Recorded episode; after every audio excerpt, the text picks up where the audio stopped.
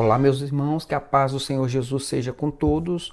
Hoje eu gostaria apenas de fazer uma reflexão rápida sobre o anonimato, uma vez que há muitas pessoas que gostam de usar perfis falsos para transitar na internet sem serem identificados. Então vamos lá. O termo anonimato deriva do grego e significa sem nome. E como nós sabemos, nosso nome faz parte da nossa identidade. Nós, inclusive, temos uma carteira de identidade que contém a nossa foto, nosso nome completo, nossa filiação e também um número de registro. E é dessa forma que nós somos individualizados e não somos confundidos com outras pessoas. Então, o anônimo é aquele cuja identidade está oculta, escondida de tal modo que as outras pessoas não sabem quem ele é. Essa, inclusive, é a condição preferida dos criminosos. Por quê? Porque assim eles podem praticar crimes e escapar da responsabilização. E isso é bastante cômodo para eles. É por isso que é proibido, é, inclusive, o uso de máscaras em manifestações sociais, porque, embora a manifestação seja permitida, quando uma pessoa está mal intencionada, normalmente ela cobre o seu rosto para não ser identificada quando praticar, por exemplo, atos de vandalismo. Normalmente as pessoas que fazem o que é certo, elas não precisam fazer escondido, elas não precisam de máscaras. O anonimato, portanto, é um subterfúgio para alguém poder fazer o mal livremente sem ser responsabilizado por suas ações. No caso específico da internet, o modo de circular anonimamente pelo mundo virtual é por meio de fake. Fake é falso em inglês. Então, na hora que você cria um fake, você já sabe o que você está sendo: falso e não verdadeiro. Agora pensem comigo: um cristão deveria ser falso ou verdadeiro quando ele interage com outras pessoas. Mas talvez dizer que alguém é falso não signifique muita coisa hoje em dia. Isso até nem parece ser muito grave. Ao contrário, até algo bastante aceitável, inclusive na igreja. Então vamos ser mais específicos. Fake é uma espécie de identidade falsa. Mas quando alguém cria uma conta falsa, não está apenas omitindo seus dados verdadeiros, ele está apresentando uma identidade mentirosa.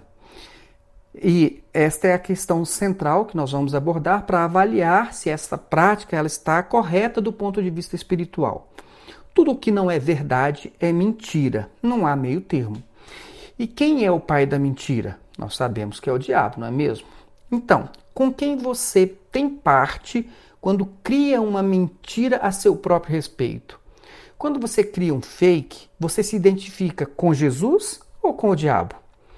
Sim, eu sei que se você tem um fake, mas se considera uma pessoa boa, honesta, justa, cristã, você vai tampar os seus ouvidos porque você prefere acreditar que, no seu caso, você usa um fake por motivos nobres e que isso não pode ser associado ao diabo. Afinal, você acredita que criou um fake apenas para defender a verdade. E isso é uma coisa boa, não é mesmo? Mas perceba uma coisa: se você defende a verdade usando a mentira, isso já é um sinal de que você não é, está tão preocupado assim com a verdade. Isso mostra que as suas verdades são apenas aquelas que lhe convêm. É muito provável que você seja um defensor do que lhe convém, não da verdade. Por quê? Porque se você realmente estivesse comprometido e preocupado com a verdade, jamais usaria uma mentira para fazer isso. Pelo menos para mim, isso não faz o menor sentido.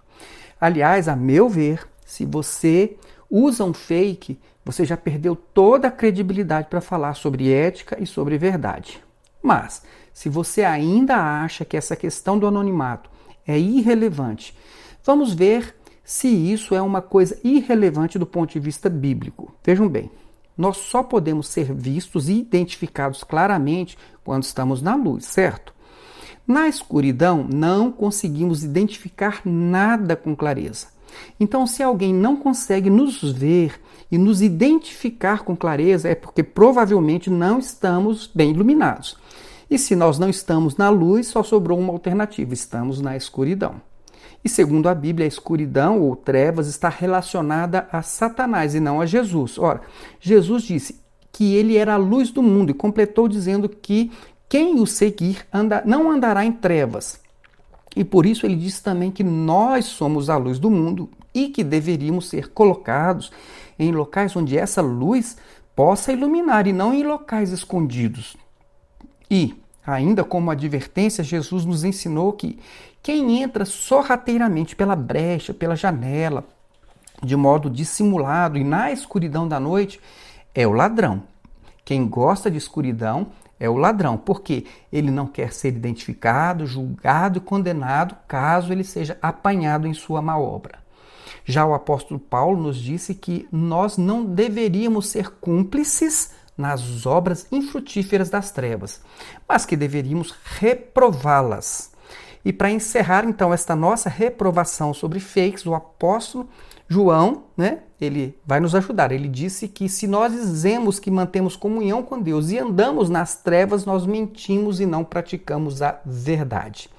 Ou seja, você pode até dizer que tem comunhão com Deus, com Jesus e com a igreja, mas se você é um fake, tudo indica que você é cúmplice das obras infrutíferas das trevas. E nessa condição, João diz que você é um mentiroso. E quem é mesmo o pai da mentira? E qual é mesmo o destino dos mentirosos? Se você se esqueceu, eu vou lembrá-lo. No livro de Apocalipse, Jesus deixa bem claro que os covardes, aqueles que não têm coragem de mostrar a cara, e todos os mentirosos têm um lugar especial reservado para eles. E este lugar não é o céu. Confira todo o texto de Apocalipse 21:8 e veja que os mentirosos e covardes são inclusive equiparados a assassinos. E, por falar em covardia e assassinato, vejam só como são covardes os fakes. Eles atacam, xingam, ridicularizam, ofendem, difamam, importunam outras pessoas anonimamente, sem que os alvos de seus ataques possam saber quem eles são. No direito penal, Inclusive, ataques assim, mediante emboscada, dissimulação ou outro recurso que dificulte ou torne impossível a defesa da vítima, são considerados crimes qualificados, porque a vítima não tem como se defender do seu agressor. E isso é ou não é uma covardia?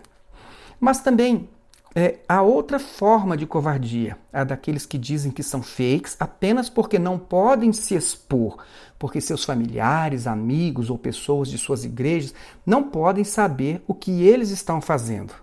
Estes são os covardes que não têm coragem de assumir aquilo que eles estão fazendo. Meu irmão, ainda que você não ofenda ninguém, o simples fato de você falar anonimamente, isso já é um ato injusto, porque as pessoas estão enganadas a seu respeito. E isso não pode ser considerado como alguma coisa nobre, não é mesmo? Tenha a coragem e a hombridade de assumir os seus atos.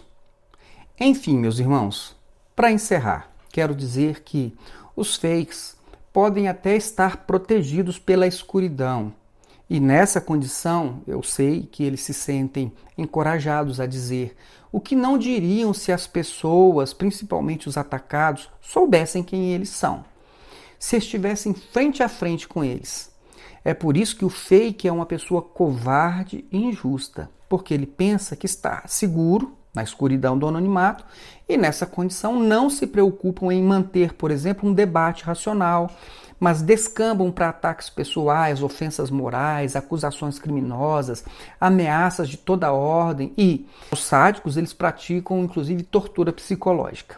Aqueles que se embrenham em discussões anonimamente tornam-se pessoas irresponsáveis por quê? Porque pensam que não irão responder por suas palavras, acusações, ataques pessoais ou crimes de injúria, calúnia e difamação.